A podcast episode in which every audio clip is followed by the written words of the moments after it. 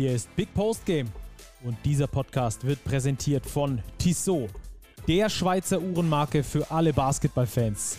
Als Partner der FIBA und offizieller NBA-Zeitnehmer ist Basketball für Tissot mehr als nur Sport vom Tip-Off bis zur Crunch-Time, sondern Lifestyle. Die sportliche Kollektion mit eigenen NBA-Uhren spiegelt das perfekt wider. Schaut mal rein unter www.tissotwatches.com. Und jetzt geht's los. Bei uns wird es heute besonders frisch. Wir wollen über alle frischen Spieler in dieser Liga sprechen, denn es ist eine bedeutende Frist zu Ende gegangen. Und damit erstmal ein sportliches Willkommen hier bei uns bei Big Post Game. Und erstmal ein Servus nach München. Hi Robert.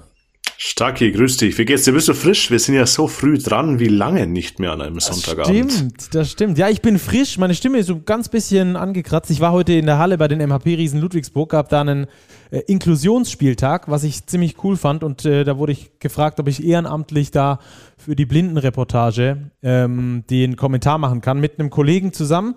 Hat äh, großen Spaß gemacht, habe ich natürlich angenommen. Ähm, und ich glaube, wir konnten da sehr viele Menschen ähm, vom Basketball überzeugen. Hat echt Spaß gemacht. Ähm, also ich habe ganz gut Basketball gesehen dieses Wochenende. Wie sieht es bei dir aus? Ja, also ich hatte auch wieder richtig Lust. Also nach dieser Länderspielpause hat ja die Euroleague unter der Woche schon richtig wieder so einen Vorgeschmack gegeben. Und jetzt auch in diesem Bundesligaspieltag mit wirklich interessanten Duellen. Und du sagst es, neue Spieler in der Liga. Die Tabelle hat sich schon wieder ein bisschen umsortiert. Also dieses Playoff-Rennen, ähm, da werden die Karten, glaube ich, nochmal neu gemischt. Im Abstiegskampf rücken die Teams auch immer näher zusammen. Also ist schon gut, dass es wieder losgeht jetzt. Genau, wir wollen heute ein bisschen die Spiele entlang gehen, äh, kurz drüber sprechen und vor allem über die Neuzugänge, die so ein bisschen für euch einordnen. Da wurden wir mehrfach darum gebeten. Ähm, und äh, deswegen machen wir das jetzt für euch. Äh, ansonsten, wenn ihr irgendwelche äh, Sachen für uns habt, wenn ihr Ideen habt, worüber wir sprechen sollen, ähm, was wir tiefer behandeln sollen, dann schreibt uns sehr gerne jederzeit entweder an die offiziellen Big-Kanäle oder an Robert und mich dann. Ähm, einfach äh, eine DM durchschicken auf Twitter, auf Instagram. Wir sind da für euch am Start und äh, versuchen das dann natürlich hier mit in die Sendung immer mit einzubauen in unsere Analysen. Ähm, und ansonsten dürft ihr sehr gerne natürlich auch nach wie vor ähm, immer auf den Podcatchern eine gute Bewertung dalassen, dass sich das noch ein bisschen weiter verbreitet. Ähm, gut.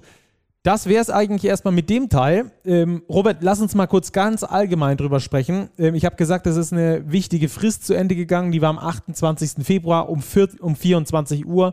Hat da äh, das Schalterlein umgeschlagen, denn bis dahin konnten die Clubs ja noch nachmelden, beziehungsweise ähm, ist es, glaube ich, insgesamt so, nee, ich glaube das nicht, sondern ich weiß das sogar, dass die Clubs insgesamt viermal äh, einen Spieler nachmelden dürfen, also vier Spieler insgesamt nachholen dürfen, zusätzlich zu dem Kader, den sie vor der Saison gemeldet haben. Und ähm, dann ist es eben so, Ende Februar läuft eine Frist ab und äh, wer bis dahin noch nicht viermal nachverpflichtet hat, da verfallen die restlichen Nachverpflichtungen aber eine einzige ist noch möglich bis Ende März. Habe ich so gut so zusammengefasst, oder? Versteht man?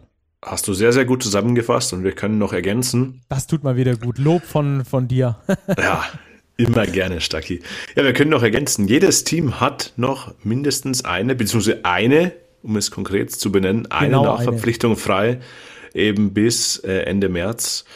Also da können wir uns, glaube ich, wenn wir wieder Richtung Tabellenkeller blicken, vielleicht schon noch auf den letzten Schuss auf dem Transfermarkt gefasst machen. Also ich glaube, das ein oder andere Team wird diese vierte und letzte Nachmeldelizenz auch noch nutzen. Ja, bisher hat in der BBL keine einzige Mannschaft viermal nachgemeldet. Ähm, die Berliner sind die einzige Mannschaft, die noch überhaupt keinen Profi nachgeholt haben. Ähm, einen nachgeholt haben bisher die Bayreuther, die Bonner, die Kreilsheimer, die Göttinger, die Hamburger und die Rostocker. Zweimal nachverpflichtet hat Bamberg, Braunschweig, Frankfurt, Heidelberg, Ludwigsburg, München, Ulm und Würzburg. Und dreimal nachverpflichtet bisher hat Chemnitz, Oldenburg und Weißenfels. Ähm, spielt aber ab jetzt keine Rolle mehr. Ab jetzt hat jeder nur noch einen Schuss frei quasi. Und äh, dann ist natürlich da die Frage, ob die Mannschaften überhaupt noch was, was machen wollen oder äh, ob die Eingespieltheit da vielleicht nicht drüber steht. Wird auf jeden Fall interessant sein. So viel mal zum Transfermarkt. Äh, den ziehen wir immer so ein bisschen durch unsere Sendung, Robert. In, Im Sommer gibt es immer die Transfer-Updates. Ähm, und jetzt ist eigentlich deswegen äh, diese interessante Deadline ähm, gekommen und deswegen wollen wir natürlich mit euch durch diesen Spieltag durchsurfen und dann so ein bisschen über diese Nachverpflichtungen sprechen. Äh, lass uns anfangen mit dem Kurzzeit-Live-Spiel. Da haben wir äh, direkt schon mal zwei Nachverpflichtungen gehabt, jeweils eine auf jeder Seite. Fraport Skyliners gegen die Telekom Baskets Bonn. Erstmal, was war es für eine Partie aus deiner Sicht? Ja, es war so eine typische Partie, Stacki, wie in der Tabellen. Mittlerweile müssen wir sagen, Führer, nicht mehr Tabellenzweite, weil das werden wir ja nachher noch thematisieren. Die Bonner sind durch den Sieg der Bayern in Berlin auf die Eins gerutscht. Ähm, gegen den Tabellenvorletzten spielt.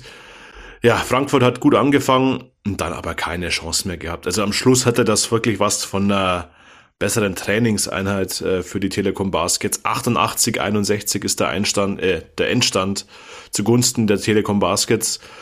Ja, Bonn bestätigt seine gute Form ähm, und lässt in Frankfurt überhaupt keinen Zweifel aufkommen, dass man wirklich Ansprüche hat auf Titel in dieser Saison. Auf Platz 1 nach der Hauptrunde und dann aber auch noch mehr.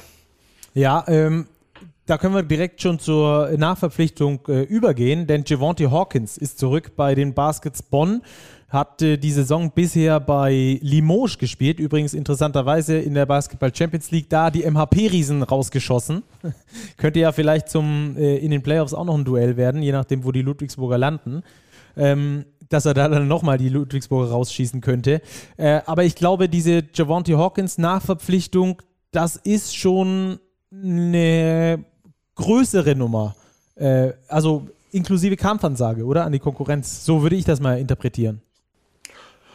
Ja, absolut. Ähm, Javonte Hawkins ist ein Spieler, der eben Thomas Isalo kennt, schon aus Kralsheimer Zeiten. Er kennt sein System und genauso ist es auch andersrum. Thomas Isalo kennt den Spieler eben sehr gut. Er weiß genau, was er von ihm erwarten kann. Und das ist natürlich bei so einer Nachverpflichtung schon ein erheblicher Vorteil, dass du eben keinen Gamble hast. Was bringt mir der Spieler jetzt wirklich? In welcher Rolle kann ich ihn einsetzen? Sondern Javante Hawkins fügt sich, und das hat man in diesem Spiel sehr, sehr gut gesehen, eben nahtlos in dieses Bonner Kollektiv ein und er macht den Kader nochmal breiter und gibt ihm natürlich auch nochmal eine gehörige Portion Qualität. Ja, Qualität, wenn wir das ein bisschen präzisieren wollen, von Javante Hawkins ist ja vor allem im 1 gegen 1 ähm, und dazu finde ich, ist eher ein Spezialist für Broken Plays. Also wenn du irgendwie in einen Play gehst und äh, das ist gut verteidigt, du hast den Ausgang nicht entsprechend gefunden, du hast nicht die Option gefunden, auf die du gespielt hast, dann gibst du Javonte Hawkins den Ball und der schrotet das Ding rein, egal wie. Ob äh, aus acht Metern ins Gesicht oder mit seiner athletischen Art und Weise dann in Richtung Korb.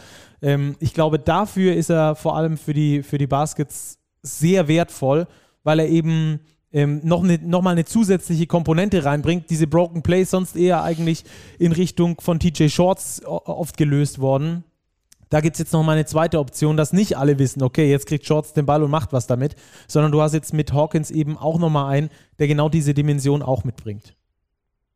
Ja, genau so ist es. Und das hat er auch schon aufblitzen lassen in diesem Spiel jetzt gegen Frankfurt. Klar, Frankfurt sicherlich nicht der Gradmesser für die Telekom Baskets, aber zwölf Punkte, zwei Dreier getroffen. Also er zeigt schon, dass er da reinwachsen kann in diese Rolle. Und ich glaube, das ist auch ein ganz gutes Spiel zum Einstand. Thomas Isalo konnte ihm problemlos 20 Minuten geben, eben um sich zu akklimatisieren in einem Spiel, das eben nicht auf Messers Schneide steht. Also das, glaube ich, war ein sehr, sehr gelungener Einstand für Javante Hawkins bei den Bonnern. Smarter Move auf jeden Fall, glaube ich auch. Vor allem ähm, hat man bei ihm auch nochmal die Qualitäten gesehen. Ähm, Tyson Ward ist ja umgeknickt äh, nach nur elf Minuten Spielzeit, also er stand elf Minuten auf dem Feld, ähm, ist dann umgeknickt und ab dann ist Javonte Hawkins erst richtig eingesprungen. Also der hat schon diese Next Man Up-Mentalität wieder verinnerlicht, obwohl er noch gar nicht lange wieder in Bonn ist, aber das ist genau der Stil, den die Bonner dort ähm, fahren möchten. Ähm, dann äh, lass uns noch kurz über die äh, Fraport Skyliners sprechen, denn die haben auch nochmal nachverpflichtet. Ähm, nochmal müssen wir sagen, weil sie das ja schon ein paar Mal gemacht haben.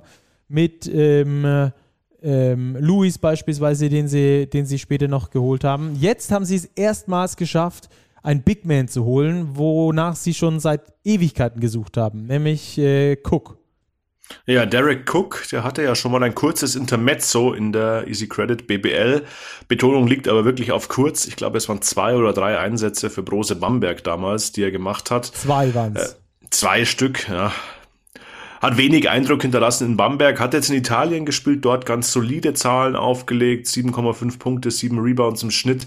Also er ist ein guter Rebounder, das eigentlich, was den Frankfurtern ja wirklich gefehlt hat. Wenn wir jetzt auf das aktuelle Spiel schauen, müssen wir sagen, immer noch fehlt. Also das Rebounding ist durch Derek Cook schon verbessert, aber Sie haben sich von den Bonnern mit 16 ausrebounden lassen, 48, 32. Also Derek Cook, ähm, ja, ein Puzzlestück, das sie gebraucht haben. Ob das in Summe reicht oder ob die Frankfurter nicht nochmal nachlegen müssen, wage ich zu bezweifeln. Ich glaube eher zweiteres, weil wenn wir auf die älteren Nachverpflichtungen schauen, äh, Marcus Lewis, ja, der ist schon mal heiß gelaufen, jetzt mit neun Punkten eher einen gebrauchten Tag, aber vor allem Isaiah Washington, der Spielmacher, null Punkte aufgelegt in nur zwölf Minuten, drei Fouls dabei gemacht. Also da haben die Frankfurter immer noch, würde ich sagen, massive Probleme auf der, auf der Guard-Position. Und da sind sie im Vergleich zu ihren Konkurrenten meiner Ansicht nach um den Klassenerhalt ähm, noch nicht gut genug aufgestellt. Ja, auf jeden Fall haben sie jetzt einen Big Man. Äh, Cook hat auch direkt schon mal neun Rebounds geholt. Also der versucht zumindest da am richtigen Ende des Platzes auszuhelfen, an den richtigen Stellen. Ähm, aber äh, das muss natürlich noch zusammenwachsen. Ob die Telekom Baskets Bonn in ihrer aktuellen Form da natürlich ähm, ein Maßstab sind, bezweifle ich in diesem, in diesem Fall auch. Es geht dann in den direkten Duellen natürlich darum, um sich die entsprechend wichtigen Punkte zu holen. Ähm, aber du hast natürlich absolut recht. Ähm, vielleicht gibt es da noch eine Nachverpflichtung bei den Frankfurtern. Diese Nachverpflichtung ist auf jeden Fall eine gute ge gewesen ähm, von Derek Cook Jr. Ähm, wie es da weitergeht, werden wir sehen. Die Frankfurter stehen nach wie vor auf Platz 17. Ähm, Robert, lass mich ganz kurz dazwischen grätschen. Das hatte ich vorhin noch vergessen, ähm, was auch noch ein äh, interessanter Fakt ist. Ich hatte mich nämlich während der Länderspielpause schon so ein bisschen gewundert und habe hab mir oft gedacht, wa warum verpflichten die Clubs keine Spieler nach und ganz zum Schluss kam dann wie so ein, so ein Schwall die komplette Spielernachverpflichtung äh, von, von allen Clubs plötzlich. Und dann hast du so gedacht, hey, aber seid ihr nicht ganz sauber, weil das ja erst das Ende ähm, die, dieses Fieberfensters ist. Und wenn du die Spieler erst am Ende holst, dann haben die natürlich nicht diese zwei Wochen, sind dann quasi verloren, wo sie mit den Mannschaften arbeiten können dachte ich, bevor ich in die Recherche gegangen bin. Und es macht aber natürlich total Sinn. Es heißt ja nicht, dass ein, dass ein Spieler nicht bei einem Verein schon unter Vertrag steht, nur weil er noch nicht gemeldet ist. Also haben die, Spiel, haben die, die Vereine die Spieler unter Vertrag genommen und sie erst kurz vor dieser Wechselfrist gemeldet, weil es einfach damit zu tun hat, wenn sich ein Spieler verletzen sollte in dieser Trainingszeit, ich sag mal in diesen zwei Wochen Fieberfenster, äh, wo er frisch bei der Mannschaft ist, trainiert irgendwie, reißt sich das Kreuzband oder was und du hast ihn dann schon nachgemeldet, dann zählt er auch als Nachmeldung. Wenn das aber nicht der Fall ist, wenn du ihn quasi erst zum Schluss dieses zweiwöchigen Fensters meldest, gehst du diesem Risiko quasi aus dem Weg. Deswegen übrigens diese vielen Nachverpflichtungen dann kurz vor Schluss der Deadline. Okay, hätten wir das auch geklärt. Wie gesagt, hatte ich vorher noch kurz vergessen. Ähm, ist jetzt aber vielleicht zur Aufklärung dann äh, auch genug der Worte. Dann lass uns reinspringen in die nächste Partie. Alba gegen Bayern. Mega geiles Spiel, überkrasses Ende. Die Bayern gewinnt's. Ja, das war wieder ein Spiel, das richtig, richtig Lust gemacht hat. Also diese Duelle zwischen diesen beiden Teams ähm, sind ja in dieser Saison, es war das vierte an der Zahl, wirklich eigentlich immer dramatisch. Also wir hatten ein Spiel in Berlin, das mit dem letzten Wurf entschieden wurde, dass die Bayern gewonnen haben. Nils Giffey in der Euroleague bei seinem ersten Auftritt im Bayern-Trikot den entscheidenden Angriff verteidigt. In München war es dann genau andersherum. Da haben die Berliner mit dem letzten Wurf gewonnen. Dann hatten wir dieses Pokal-Halbfinale, das ja schon fast deutlich war für diese Verhältnisse. Und jetzt wieder ein Spiel, ähm, das auf Messerschneide stand, das ja von ganz entscheidenden Plays in der Schlussminute geprägt wurde. Und ja, die Bayern machen es, gewinnen das dritte Mal in vier Spielen jetzt, 76, 71, diesmal in der BBL in Berlin. Ja, bei Alba können wir gar nicht groß über Nachverpflichtungen sprechen. Ich habe es vorhin schon mal ganz kurz äh, angeteasert. Das ist die einzige Mannschaft, die noch gar nicht nachverpflichtet hat, obwohl die natürlich auch große Verletzungssorgen haben. Hängt aber auch damit zusammen, dass sie vor der Saison gesagt haben, wir müssen unseren Kader verbreitern, wir brauchen noch mehr Profis ähm, und haben das da schon gefahren und haben damit jetzt den Vorteil, dass alle eingespielt sind, auch wenn der ein oder andere länger verletzt ist, wieder raus ist, so wie er reinkommt, wieder rausgeht. Ähm, haben wir ja bei, bei einigen der, der Berliner Spielern gesehen über die komplette Saison. Aber nachverpflichten mussten sie noch nicht und ich finde, das merkt man natürlich auch nach wie vor in diesem ähm, schönen Zusammenspiel, dass diese beiden, äh, dass die Berliner da ausmacht. Ja, absolut. Ähm, man merkt, dass diese Mannschaft eben eingespielt ist, wobei sie sich, finde ich, in der aktuellen Saisonphase schon in einem kleinen Tief befindet, vor allem was die Offensive angeht. Das sind viele Fehler, kleine Fehler, vermeidbare Fehler dabei, ähm, die ihnen dann hin und wieder auch die Spiele kosten. Vor allem in der Euroleague, jetzt jetzt aber auch im Duell gegen die Bayern. Das sind 21 Ballverluste. Klar, die Bayern haben das überragend gut verteidigt, aber da waren auch schon vermeidbare Dinge dabei. Ich erinnere mich an den letzten Turnover von Luke Sigma in der letzten Minute, als er einen Behind-the-Back-Pass spielen will, äh, der dann im Auslandet. Ähm, das ist so eine Aktion, wo man sich denkt, hm, Crunch-Time, muss das jetzt sein, außerhalb der Dreierlinie ein Behind-the-Back-Pass? Ähm, also die Berliner, glaube ich, ähm, sind gerade dabei, sich so ein bisschen zu konsolidieren, haben ja auch einige Verletzte, Sussmann nicht gespielt, Tamir Blatt nicht gespielt, Ben Lammers nicht gespielt. Ähm, Tim Schneider auch nicht gespielt, kommt erst aus einer Verletzung zurück. Sigma und Loh waren noch angeschlagen, wenn wir an den Pokal zurückdenken. Also die Albatrosse ähm, kämpfen gerade wie eigentlich jedes Euroleague-Team und sind dabei, sich, glaube ich, wieder neu zu finden und neu zu fangen. Aber über eine Nachverpflichtung müssen wir trotzdem nicht sprechen, weil es auch einfach nicht nötig ist aus meiner Sicht. Nee, das sehe ich auch nicht. Ähm, der Berliner Kader ist immer noch rund, er ist gut und ja, er hat das Potenzial, äh, deutscher Meister zu werden. Ja. Potenzial, deutscher Meister zu werden, sehr gutes Stichwort, als hätten wir es abgesprochen. Der FC Bayern hat dieses Potenzial auch. Sind zumindest mal Pokalsieger schon mal geworden. Ähm, wollen jetzt die Meisterschaft äh, auch noch holen. Und die haben aber schon einmal, äh, die haben jetzt nochmal vor kurzem nachverpflichtet. Hat natürlich damit zu tun, dass sich im Pokal-Halbfinale Augustin Ruby die Achillessehne gerissen hat wahrscheinlich das komplette Jahr 2023 nicht mehr Basketball spielen können wird, vor allem nicht auf dem Level. Ähm, da gab es jetzt unter der Woche News. Ja, der US-Amerikaner Silent Cheatham soll sich den Bayern anschließen. Er ist ja noch nicht offiziell vermeldet, aber er befindet sich seit Donnerstag schon in München, war auch beim Euroleague-Spiel gegen Roter Stern Belgrad schon in der Halle, postet auf Social Media auch schon fleißig Videos vom Training. Äh, wie man hört, ähm, ist am heutigen Montag ähm, der letzte Teil der medizinischen Untersuchung. Und wenn er die dann bestehen wird, wovon man, glaube ich, ausgehen kann, äh, werden ihn die Bayern auch offiziell vermelden und dann wird man sehen, ob er in dieser Euroleague Doppelspieltagswoche, die jetzt ja ansteht, äh, schon im Kader sein wird. Ähm, er, glaube ich, ist ein Spieler, der dem Frontcourt nochmal gut zu Gesicht stehen könnte. Ja, ähm, wäre dann ja, wenn ich das richtig verstehe und die beiden ihn noch nicht gemeldet haben, äh, offiziell wäre das der letzte Schuss in Anführungsstrichen, den der FC Bayern noch hätte, richtig?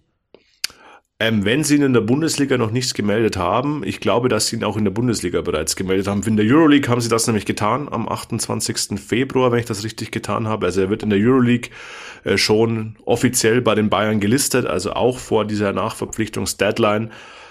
Darum fände ich es verwunderlich, wenn sie ja. es in der B wenn sie ihn für die BBL nicht gemeldet hätten. Also ich gehe davon aus, dass er auch noch im Februar für die BBL gemeldet wurde, dass, sodass die Bayern auch noch theoretisch eine weitere Nachverpflichtung offen hätten. Hätten wir das geklärt. Du hast gesagt, er gibt dem ähm, Frontcourt nochmal eine neue Dimension. Was genau können wir von ihm erwarten? Ja, ich glaube, er ist ein Spieler, der in Europa relativ unbekannt ist bisher. Ähm, ich muss gestehen, ich kannte ihn auch äh, nicht. Habe mich dann ein bisschen ähm, intensiver mit ihm beschäftigt. Also er ist ein sehr athletischer Spieler. Also sehr ist fast schon untertrieben, ein extrem athletischer Spieler, der so ein bisschen, ein bisschen was von allem gibt. Also er kann äh, selber finishen. Er kann aber auch ähm, den Ball sehr, sehr gut passen und dabei ist mir aufgefallen, der spielt oft nicht den direkten Assist, sondern den Pass vor dem Assist. Also er ist ein Spiel, glaube ich, der in eine teamorientierte Offense gut reinpassen kann und vor allem ist er defensiv in der Lage zu switchen. Und ich glaube, dass das im System von Andrea Trinchieri essentiell ist, dass das ein Big Man drauf hat. Ähm, vor allem, wenn wir über die Verteidigung der Bayern vielleicht noch sprechen, das haben wir im Spiel gegen Berlin gesehen die kommen jetzt so langsam wieder auf das Level, das die Bayern zu Euroleague Playoff Zeiten hatten. Also das war defensiv schon richtig, richtig stark, was die Jungs von Andrea Zincheri da aufs Parkett gebracht haben. Ja, Ähm, ich glaube, ähm, du hast auf jeden Fall recht, wenn du sagst, äh, das muss er drauf haben, das, äh, das Switchen. Aber die Bayern leben ja auch sehr davon, dass sich Andrea Trinchieri quasi aussuchen kann, welchen Spieler er wie im Pick and Roll äh, verteidigen lässt. Also ob man da undergeht oder ob man switcht, ähm, ob man hatcht. Und äh, ich glaube, diese Vielfalt ist es am Schluss, die es dann auch schwer macht, die Bayern zu bespielen. Eben, dass du nicht weißt, dass sie immer undergehen oder dass sie immer ähm, ins Doppeln gehen oder immer, immer ins Switch gehen, sondern es ist eben genau diese Vielfalt, die den FC Bayern in der Defensive ausmacht. Und mit der Möglichkeit, mit Cheatham, ähm, hast du das, glaube ich, wieder, dass du, dass du genau diese Vielfalt wieder praktizieren kannst, die auch ein Augustin Rubit übrigens mitgebracht hat äh, um da einfach defensiv besser reagieren zu können, weil Trinkieri ist ja einer, der sehr viele Anpassungen macht, auch während des Spiels. Und das sind die kleinen Anpassungen, die aber sehr große Effekte haben können. Haben wir übrigens im Pokal-Halbfinale sehr genau gesehen und auch im Pokalfinale. Ähm, da hatte äh, vieles damit zu tun, wie er dann da defensiv umgestellt hat. Und den hast du, und die Möglichkeit hast du jetzt mit Cheatham natürlich wieder. Vor allem, wenn Elias Harris auch nochmal irgendwann zurückkommt, dann hast du dann nochmal eine äh, zusätzliche Option. Äh, die Bayern gewinnen das Ding. Mal wieder, äh, finde ich zumindest, äh, mit einem anderen X-Faktor, der das Spiel beeinflusst hat. Dieses Mal war es Othello Hunter, der im Finale noch nicht so richtig äh, eine Rolle gespielt hat, der während im Finale äh, im, im Pokal oder was im Halbfinale rausgegangen ist an uns vorbei mit einem mit Mülleimer unterm Arm aus der Halle gerannt ist, wo wir noch überlegt haben, ob der sich jetzt übergeben muss. Ich weiß nicht, was da wirklich passiert ist, aber das war auf jeden Fall sehr spannend. Und auch DJ Sealy, der jetzt als X-Faktor ähm, großen Einfluss hatte, vor allem mit seinen zwei Dreiern da am Schluss. Ja, gehen wir zunächst mal zu Dello Hunter. Der, dieser Mann ist ein Phänomen. Also den beim Basketballspielen zu sehen, macht schon richtig Spaß. Also der legt hier gegen Alba Berlin 24 Punkte aus. Perfekt aus dem Zweierbereich. 7 von 7, 3 von 6 Dreiern, wobei die ersten drei in Folge drin waren. Und der, den dritten, ich erinnere mich, da geht er wirklich bewusst mit einem Dribbling hinter die Dreierlinie, äh, rechte Ecke, so knapp Elbow und wirft das Ding einfach rein. Also das war schon eine Gala-Vorstellung von Othello Hunter. Äh, Career High im Übrigen in der BBL mit seinen 24 Punkten. Und ein ganz schwieriges Matchup für Alba Berlin. Da hat man gemerkt, da fehlt ihnen Ben Lammers ähm, extrem in der Defense gegen Othello Hunter, weil Chris Kumachi, so gut er gegen Freddy Gillespie ausgesehen hat, so schlecht hat er gegen Othello Hunter ausgesehen. Und da Othello Hunter knapp 30 Minuten gespielt hat, äh, war er wirklich ähm, für die Bayern unterm Korb der entscheidende Mann. Und ja, DJ Sealy, ähm, er hat gezeigt, wozu er in der Lage ist. Das waren Leistungen, wie man sie von ihm kennt. Ähm, er kann immer mal explodieren und diese zwei Dagger-Dreier in der Crunch-Time in der letzten Minute, die waren schon, die waren schon allererste Sahne. Also es war ja dieser erste Dreier, der man schon gedacht hat, oh, es ist das Ding durch. Dann kommt Jaden Smith mit einem noch wahnsinnigeren Dreier und dann nochmal DJ Sealy nach Zuspiel von Cash Winston. Also das war schon ein richtiger Fight, dieses Spiel zwischen Berlin und München und ich glaube, das macht schon Bock auf die Playoffs. ja, äh, definitiv. Ich finde vor allem, ähm, ich habe bei Trinkieri gegen Gonzales oft so ein, äh, zwei Kartenspieler im Kopf, die ähm, ihr, all, ihr komplettes Blatt auf der Hand haben und in verschiedenen Spielen verschiedene äh, Dinge probieren, um den anderen zu locken, um dem anderen die Option zu nehmen, andere Optionen zu geben.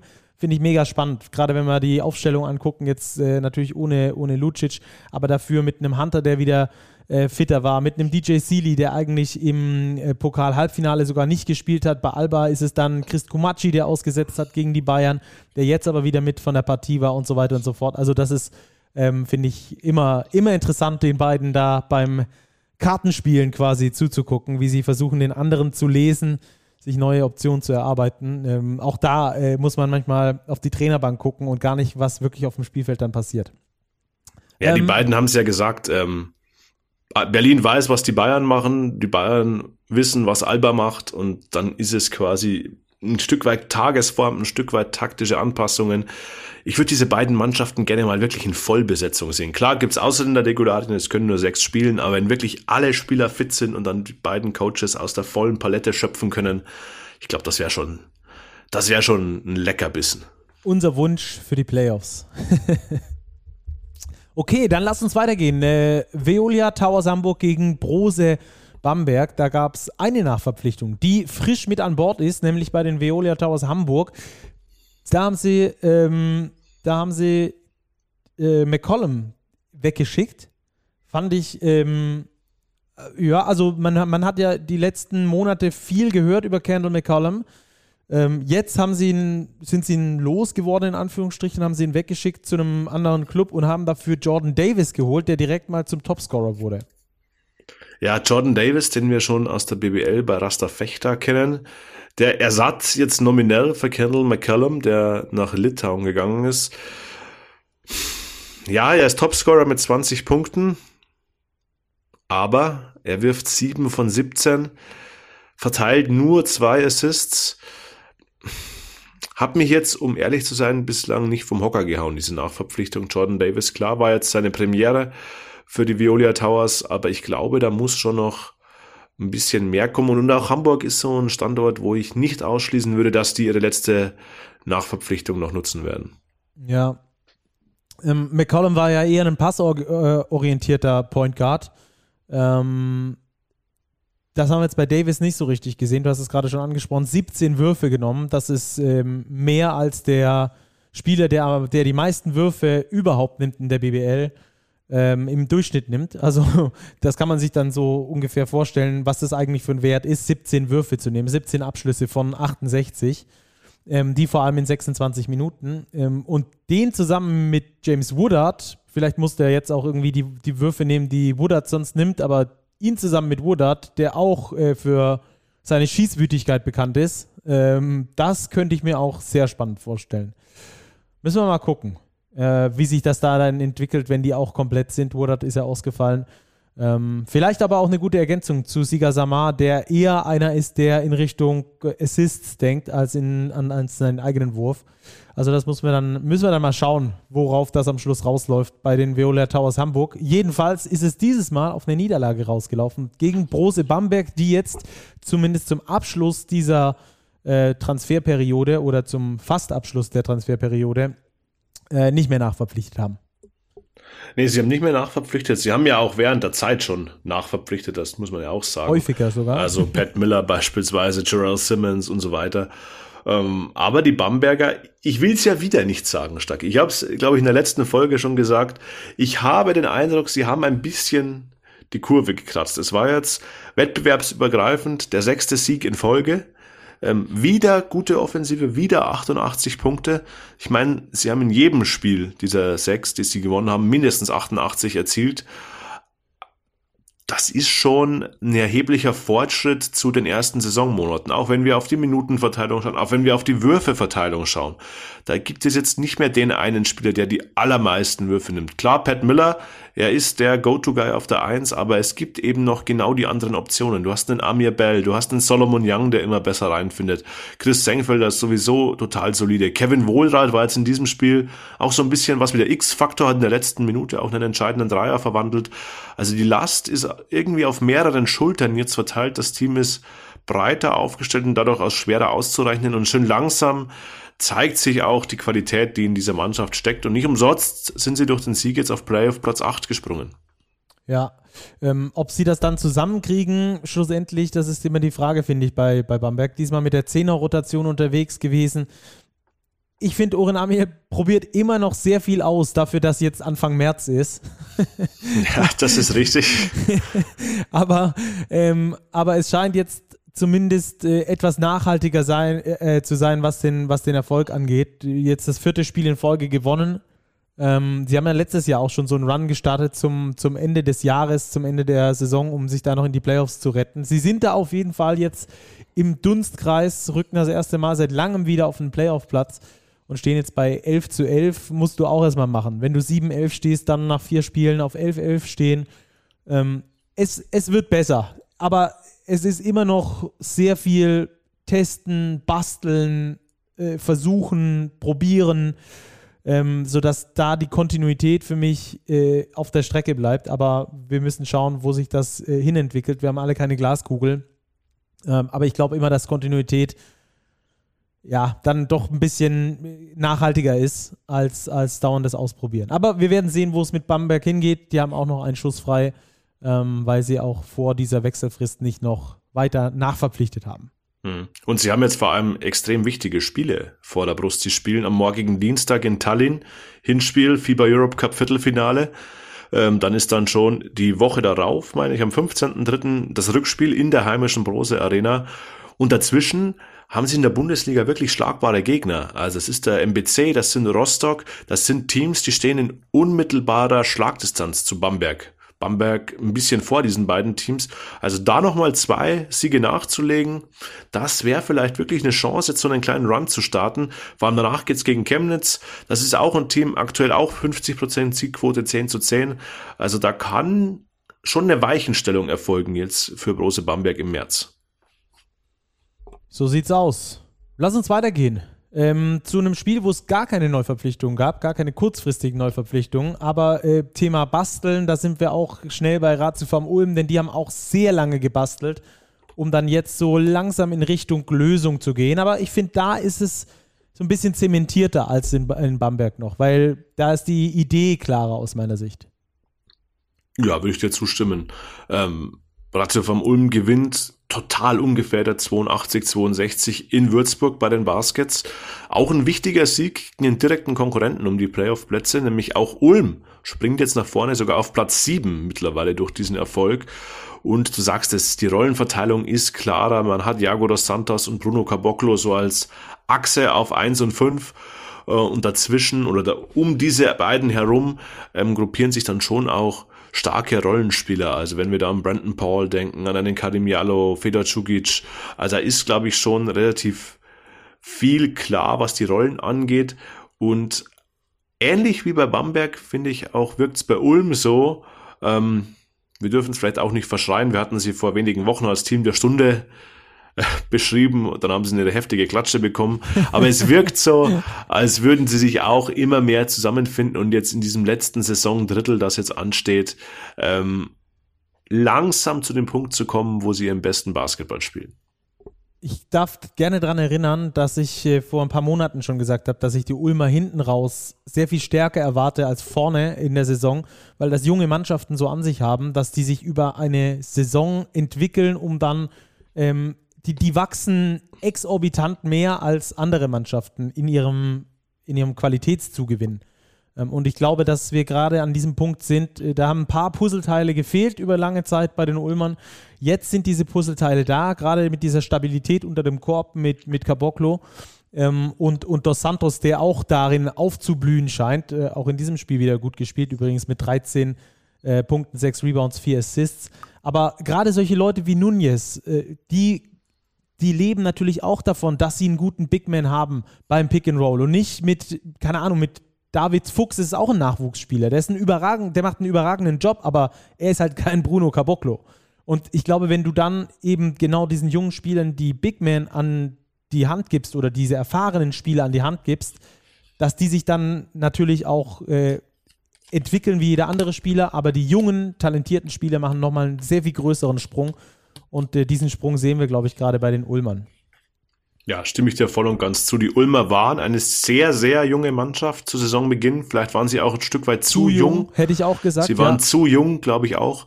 Ähm, und genau das, was du beschrieben hast. Jetzt hast du so ein paar erfahrene Anker da drinnen, an denen sich die jungen Spieler eben hochziehen können. Ich glaube auch für den David Fuchs ist es unbezahlbar, jeden Tag im Training gegen eben einen Bruno Caboclo zu spielen. Und das sind dann einfach ganz andere Dynamiken, die sich da entwickeln. Und davon profitiert Ratio vom Ulm in dieser Phase der Saison ungemein. Würzburg können wir, glaube ich, kurz machen. Die haben kein richtig gutes Spiel erwischt und dann wird es einfach äh, schwierig mit diesem Kader. Der ist nach wie vor unkonventionell, der ist nach wie vor gut, der macht nach wie vor auch Spaß. Ähm, aber aber wenn, die, wenn die Quoten nicht stimmen, dann haben es die Würzburger ganz schwierig. Ja, Dreierquote unter 30 Prozent, dazu 12 Rebounds weniger geholt und sich 18 Turnover geleistet. Dann wird es schwierig zu gewinnen und das war auch so ein Spiel. Ähm, ja, die altbekannten, altbewährten Kräfte waren schon da. Stan Whittaker 19, Cam Hunt 13 Punkte aufgelegt, alles solide. Aber in diesem Fall hatten sie keine reelle Chance gegen die Ulmer. Ja, reelle Chance hat auch den Rostockern gefehlt. In Weißenfels hat man davor nicht unbedingt davon damit rechnen können. Beide sehr eng in der Tabelle beieinander gewesen. Äh, jetzt sind sie noch enger beieinander, weil der MBC tiefer stehend in der Tabelle die Rostocker aber mal richtig abgeschossen hat. Das war vor allem in der Höhe, finde ich, schon überraschend. 102 zu 78 und zwar von der ersten Minute an. Ähm, der MBC im ersten Viertel mit 25 Punkten, dann mit 27, dann mit 30 Punkten im dritten Viertel. Ähm, ja, sie waren eine Klasse besser als die Rostock Sea Wolves und wir hatten es ja in der letzten Folge noch so ein bisschen diskutiert, muss der MBC noch in den Kreis der Kandidaten um den Klassenerhalt oder nicht? Ich finde, wir können das langsam wirklich relativ sicher verneinen. Sie haben jetzt nach 21 Spielen neun Siege auf dem Konto und die Art und Weise eben, wie sie gespielt haben. Das war, finde ich, beeindruckend. Das war jetzt, klar, sie haben 102 Punkte gemacht, aber nicht so ein Spiel, wo man sagt, okay, sie gewinnen nur, weil sie halt vorne exorbitant gut treffen, 102 Punkte machen. Nein, sie haben auch finde ich, defensiv wirklich gut gearbeitet und das fällt beim MBC wirklich in dieser Saison fast zu häufig unter den Tisch, dass sie auch defensiv im Vergleich zu den vergangenen Jahren deutlich zugelegt haben. Auch beim Rebound richtig gut unterwegs gewesen. Das Rebound-Duell sehr deutlich gewonnen mit 36 zu 25.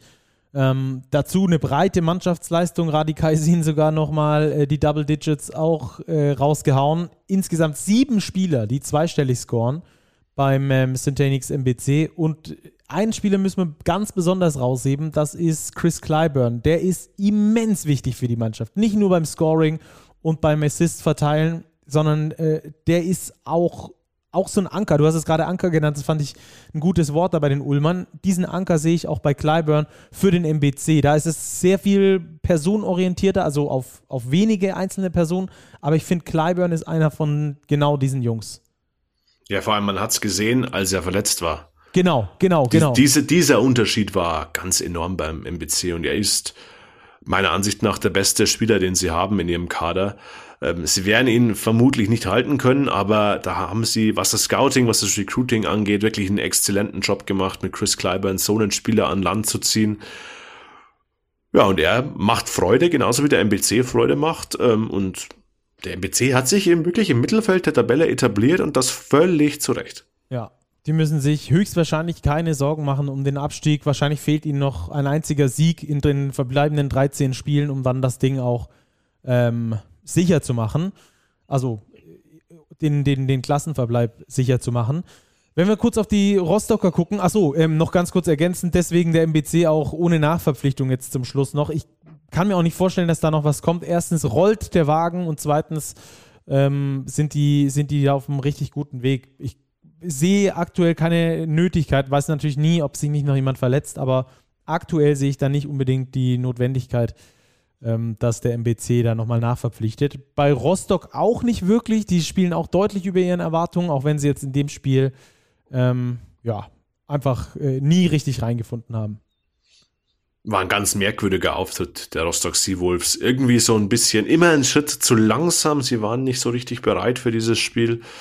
Ähm, ja, müssen wir beobachten, ob sich das in den kommenden Wochen fortsetzt oder ob es einfach wirklich ein einmaliger Aussetzer war, ähm, dass man da nicht mithalten konnte mit der Intensität, mit dem Tempo des MBC. Ansonsten die Mannschaft, du sagst es, Stacki, ähm, steht gut da. Sie haben schon ihre zehn Siege auf dem Konto. Ich würde Stand heute davon ausgehen, dass zehn Siege höchstwahrscheinlich sogar schon reichen für den Klassenerhalt. Wenn sie noch einen oder zwei holen, was jetzt bei zwölf verbleibenden Partien ja nicht auszuschließen ist, ähm, werden sie auf jeden Fall in der Liga bleiben. Und das ist ja das, worum es für einen Aufsteiger ähm, primär erstmal geht, sich in der Liga zu etablieren. Und das machen die Rostocker bis heute wirklich sehr, sehr gut. Ja, auch, auch, ich bin auch gespannt, ob das so vielleicht so ein bisschen so ein Spannungsabfall wird, weil man jetzt merkt, hey, wir haben die zehn Siege, wahrscheinlich brauchen wir nicht mehr, ähm, oder ob das einfach nur so ein einmaliger Ausrutscher war. Müssen wir schauen. Ähm, wird auf jeden Fall interessant zu beobachten sein. Ähm, dort aber auch übrigens keine Nachverpflichtung, wenn wir da heute schon den roten Faden haben. Ähm, nächstes Spiel zwischen den Chemnitzern und den Braunschweigern.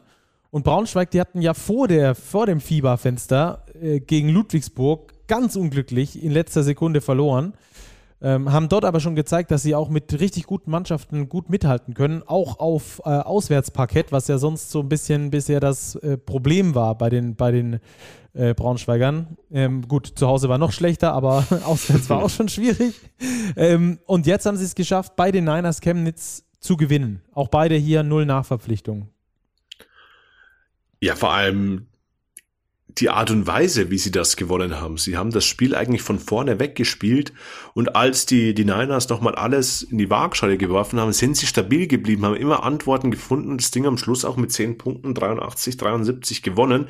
Und das eben nach so einem Erlebnis wie dem Gastspiel in Ludwigsburg, wo du ein Spiel, das du eigentlich schon gewonnen hattest, irgendwie noch wegwirfst im wahrsten Sinne des Wortes, da dann so nervenstark zu bleiben und das Ding zu ziehen auswärts, ähm, das ist aller Ehren wert und die Braunschweiger, wir hatten uns im Vorgespräch, Stacki, von diesem Quintett, das aktuell ja um den Klassenerhalt kämpft, finde ich aktuell in der besten Verfassung. Also die Braunschweiger machen Spaß. Wenn die jetzt auch mal anfangen würden, zu Hause ein Spiel zu gewinnen, da stehen sie nämlich bei 1 zu 10, ähm, dann sieht's gar nicht so schlecht aus mit dem Klassenerhalt. Denn die Auswärtsbilanz, äh, die kann sich durchaus sehen lassen. Vielleicht liegt es irgendwie an den Fans in Braunschweig oder so. Nein, glaube ich natürlich nicht. Ähm, ja, äh, die, die, die Braunschweiger hatten lange große Probleme, äh, sehr vielfältige Probleme, die in der Hauptsache damit zusammenhingen, dass sie zu dünn besetzt waren. Dass es viele Verletzte gab, dass sie äh, ihre Ausländerspots auch nicht gefüllt haben. Äh, bis heute haben sie da noch zwei, zwei freie Spots, wo sie eigentlich jeweils noch Ausländer haben könnten, Importspieler haben könnten, was dann aber auch dafür spricht, dass es vielleicht finanziell nicht ganz so super, super ähm, äh, läuft, weil, weil und du natürlich auch junge Spieler fördern möchtest, keine Frage. Das, das Konzept der Braunschweiger ist uns natürlich bekannt. Trotzdem finde ich das schon auffällig, wenn du da unten drin stehst. Es ist ja das Allerwichtigste, in der Liga zu bleiben erstmal. Ähm, weil dann brauchst du, du brauchst in der Pro A auch keine, keine jungen Spieler zu fördern, weil die halt dann nicht zu dir kommen, sondern all die Talente und, und jungen Durchstarter, die sie gerade haben, mit David Krämer, mit Robin Amaze, mit Samantha Fru, mit den Tischler-Brüdern, mit Franz Loten und, und, und, die bleiben ja nicht da, wenn du in die Pro A absteigst. Also wäre es theoretisch nur sinnvoll, genau in dem Moment nochmal richtig was zu investieren und auch auf die Importspieler-Spots äh, nochmal äh, ein bisschen Kohle oben drauf zu legen, dass du einfach unter Garantie in der Liga bleibst, selbst wenn dir die Förderung der jungen Spieler so ein bisschen aus der Hand gleitet. Aber das haben sie nicht gemacht. Sie haben einfach trotzdem weiterhin drauf gesetzt, dass es die Jungs richten, die dort sind. Hochrisiko aus deiner Sicht, Verrücktheit oder, oder das nötige Kleingeld fehlend? Mm, jein, sie haben ja doch mit Dustin Sleever einen Spieler nachgeholt, jetzt zwar nicht in der Länderspielpause, sondern ein bisschen vorher, also sie haben da schon reagiert, auch Divine Miles, dass eine richtige Hängepartie war, äh, wo die Freigabe aus Russland irgendwie ewig auf sich warten ließ. Also sie haben ihren Kader schon verbreitert, jetzt nochmal nicht nachzulegen, glaube ich, war eine bewusste Entscheidung, weil man eben auf die Mannschaft vertraut. Und ich glaube, das ist ein gutes Zeichen und ein wichtiges Zeichen an die Mannschaft, denn wenn man das Team gesehen hat nach diesem Auswärtserfolg, da war richtig Euphorie. Das Team, das steht da zusammen. Und die Braunschweiger haben jetzt in den nächsten Wochen, glaube ich, ein gutes, gutes Programm, eine gute Gelegenheit, um da wirklich einen riesen Schritt zu machen. Sie spielen jetzt in Oldenburg, was durchaus schwierig wird. Aber dann haben sie Heidelberg. Gut, dann geht's gegen die Bayern. Dann haben sie aber Kralsheim und Bayreuth danach. Das heißt, drei der nächsten fünf Spiele gehen gegen unmittelbare Tabellennachbarn. Und wenn du da natürlich zwei, vielleicht sogar drei holst, dann stehst du bei acht oder neun Siegen und hast einen riesen Schritt gemacht und bist erst an Spieltag 26, 27 und hast dann noch einige Spiele vor der Brust. Also ich glaube, dass sich dieses Vertrauen am Standort Braunschweig in die bestehenden Spieler auszahlen könnte und ich hoffe auch, dass es sich auszahlen wird. Ja, ich finde vor allem die Nachverpflichtung von äh, Dustin Sleever extrem stark, der macht mir richtig Spaß, hat jetzt auch fast 37 Minuten gespielt, also spricht auch dafür, welche große Rolle er direkt eingenommen hat in dieser Mannschaft. Aber das ist auch ein Spieler, der gute Zahlen auflegt, 14 Punkte, 6 Rebounds, klingt aber erstmal nicht so krass. Aber das ist einer, der seine Mitspieler besser macht, auf jeder Ebene. Und der es kennt auch, äh, Spieler zu entwickeln, mitzuentwickeln, auch als Führungspersönlichkeit auf dem Spielfeld Spieler zu entwickeln, kam ja von, von Paris, äh, wo genau auch das das Thema ist, Spielerentwicklung. Und ähm, kann da jetzt natürlich bei den Basketball-Löwen Braunschweig äh, genau diese gewonnene Erfahrung ähm, wieder mit reinbringen. Also den finde ich, ist, ist bisher fast der Königstransfer der Braunschweiger, wenn wir all die äh, Nachverpflichtungen angucken, auch wenn Divine Miles jetzt bei diesem Spiel mit 18 Punkten, 6 Assists und 4 Rebounds raussticht. Aber die Braunschweiger haben es intelligent gemacht, haben sich nicht äh, zu sehr treiben lassen ähm, von, von, dieser, von dieser Angst abzusteigen. Ähm, auch da, wo sie wirklich super wenig Spieler hatten, wo, wo, wo sie vielleicht zu sechs, zu siebt, zu acht überhaupt nur ähm, zu den Spielen gefahren sind, also mit, äh, ich spreche von Bundesliga-fähigen Spielern. Ähm, das finde ich, das ich gut, haben sich dann nicht treiben lassen, sondern haben dann drauf gewartet, bis dann einer wie Sliva frei wurde, der dann auch wirklich gut reinpasst. Ja, er ist auch so ein bisschen so ein Anker. Wenn wir vorher bei Anker waren, ich glaube, ein Anker auf der großen Position der tut schon gut. Und jetzt auch, wo Gilson Bango aktuell nicht dabei sein kann, der etatmäßige Center, ist Sliva doppelt wichtig. Und mit dieser Achse Hobbs, Sliva, Hobbs auf der kleinen Position, Sliva auf der großen Position, hast du für diese junge Mannschaft vergleichbar ein bisschen mit Ulm, mit Dos Santos und Caboclo wirklich so eine erfahrene Achse, zwei Spieler, die schon sehr, sehr viel gesehen haben, viel erlebt haben, die dieses Team eben zusammenhalten, die ihre Sache wirklich verlässlich gut machen, also wo sich junge Spieler auch anlehnen können. Und das, glaube ich, ist für die Mischung im Braunschweig ganz, ganz wichtig. Ja. Aktuell überhaupt nur drei Importspieler, die spielen. Das ist gesagt, Jason Bango aktuell noch verletzt.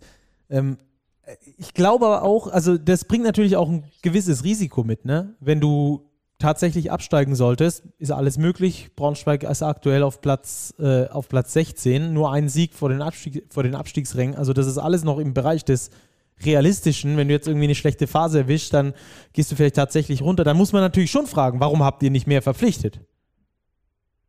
Äh, ja, natürlich. Äh, also ist das ist dann auf jeden Fall der Ansatz. Ich meine, das ist auch das Risiko, das es mit sich bringt. Das ist der Ansatz und das ist das Risiko, eben diese sechs Importspots von Grund auf erstmal gar nicht auszuschöpfen, ganz klar. Ja. Okay, lass uns noch kurz über die Chemnitzer sprechen. Ähm, die sind aktuell in Wellenbewegungen unterwegs. Schwierig einzuschätzen. Ja, dritte Niederlage in Folge für die Niners Chemnitz. Ich glaube, wenn wir an die letzte Folge zurückdenken, Stacki, das war auch das Team, wo wir uns am meisten schwer getan haben, die jetzt irgendwie einzusortieren. Schaffen es die in die Playoffs oder nicht? Ja, eigentlich sind die schon richtig gut die schaffen das schon. Nach diesem Auftritt jetzt gegen Braunschweig würde ich da zumindest schon wieder leichte Zweifel anmerken, weil eben auch die, die Konkurrenz Ulm, Bamberg, ähm, meiner Ansicht nach zumindest stand heute in besserer aktueller Verfassung ist als die Niners Chemnitz. Klar, die Chemnitz haben ein paar Spiele weniger, aber so richtig Konstanz bringen sie in ihre Leistungen noch nicht rein und das kann im Rennen in diesem engen Mittelfeld schon zum Faktor werden. Mhm. Finde ich, find ich auch einen interessanten Ansatz. Diese, diese fehlende Konstanz, die sieht man auch immer wieder, finde ich, bei den Spielern, die sie eigentlich schultern sollten. Wo du eigentlich sagst, das sind so die Führungsspieler. Da hast du dann auch wieder Spiele drin, die sind brutal gut, Anas Velitska jetzt beispielsweise auch mit einem eigentlich guten Spiel, 13 Punkte, 9 Assists, ist aber auch nicht so nachhaltig bei ihm äh, aktuell. Äh, du hast dann von Kevin Jebo zwischen 25 Punkten und 2 Punkten so hin und her äh, pendelnd, genauso wie von Filipovic beispielsweise, der nur 8 Minuten spielt und 2 Punkte macht. Ähm, Jason George dieses Mal nur mit 6 Minuten, der aber auch schon brutal gute Spiele abgeliefert hat. Nelson Weidemann ist für mich sogar noch einer der wenigen, die konstant ihre Leistung abliefern und gut spielen. Ja, das Duo Weidemann und Jonas Richter, das wir auch bei der Nationalmannschaft gesehen haben, ähm, das, das performt solide, aber die Imports sind mir persönlich auch noch zu inkonstant in ihren Leistungen. Auch Schusinskas nicht in der Top-Verfassung, wie wir ihn aus der letzten Saison kennen. Wes Clark mit viel Auf und Ab. Äh, ja, also Chemnitz müssen wir im Auge haben so stand jetzt, wenn ich Power Ranking machen müsste, würde ich sie hinter Ulm und Bamberg einsortieren, was nicht heißt, dass ich das natürlich auch noch ändern kann. Ja. Da müssen wir wirklich beobachten, was da in Chemnitz äh, jetzt weitergeht. War da natürlich auch viel Trouble äh, off the court nach diesem Spiel dagegen Göttingen, dass sie da verloren haben. Das hat äh, irgendwie sie auch so ein bisschen durchgeschüttelt. Ähm, also da müssen wir wirklich mal ein Auge auf die Chemnitzer haben, wo es für die äh, weiterhin hingeht qualitativ von den Spielern her könnte ich mir durchaus vorstellen, dass es in Richtung Playoffs geht. Von der aktuellen Form äh, hast du schon richtig gesagt, würde ich sie auch hinter Bamberg und Ulm äh, einsortieren und damit unter die Playoffs. So, dann haben wir jetzt noch vier Mannschaften: Oldenburg und Kreilsheim. Die haben auch gegeneinander gespielt. Kreilsheim äh, verliert in Oldenburg waren die ganze Zeit irgendwie dran, aber nie drin. Ja, du hast es auf den Punkt gebracht. Genauso war es. Sechste Niederlage in Folge für die Hackro Merlins. 94, 86 in Oldenburg. Klingt relativ knapp, aber Oldenburg hatte doch immer die richtige Antwort. Vor allem in Person von Dwayne Russell. 34 Punkte wieder. Also seit dem Pokalwochenende spielt der wirklich nochmal ein Level besser und vor allem effizienter als vor diesem Pokalwochenende. 13 von 17 aus dem Zweierbereich, 9 Assists zudem verteilt. Also er hat den Unterschied gemacht, ganz klar. Ja, ist übrigens auch, ähm, er gehört ja zu diesen Point Guards, zu den Chefs der Liga. Könnt ihr gerne mal im neuen Heft bei uns nachlesen. Da haben wir die nämlich aufgelistet und das Ganze auch so ein bisschen historisch nochmal äh, für euch eingeordnet. Ähm, auch gut, dass, dass, der dass der Text vor dem Pokalfinale noch rausgegangen ist, äh, Robert, und seitdem Dwayne Russell richtig durchdreht. ich, darf gar, ich darf gar nicht sagen, auf welchem Platz Dwayne Russell in diesem Ranking steht ähm, ohne den Shitstorm loszutreten. Ja, schaut es ähm, euch selber an. Lest es Schaut euch an. Aber ich sage nur, er hat äh, Punkte pro Pick and Roll bis äh, zur Hinrunde, also vor dem Pokalfinale, nur 0,88. Das ist mit der schwächste Wert aller Point Guards der Liga gehabt. Hat sich hier massiv verbessert. Ähm, hat seine Quoten auch nach oben geschraubt. Das heißt, er war ein bisschen ein Leidtragender ähm, der Deadline dieser Ausgabe. Ja, 24 Mal hat er übrigens äh, auf den Korb geworfen gegen Kreilsheim. 24 Würfe genommen. Das ist äh, mehr als ein Drittel seiner kompletten Mannschaft. Also mehr als jeden dritten Wurf hat er genommen. Äh, Field Goal Quote gibt ihm aber auch recht. 62,5 Prozent. Not bad. Kannst du machen. Kannst du machen. Die Oldenburger haben nachverpflichtet, aber schon länger her.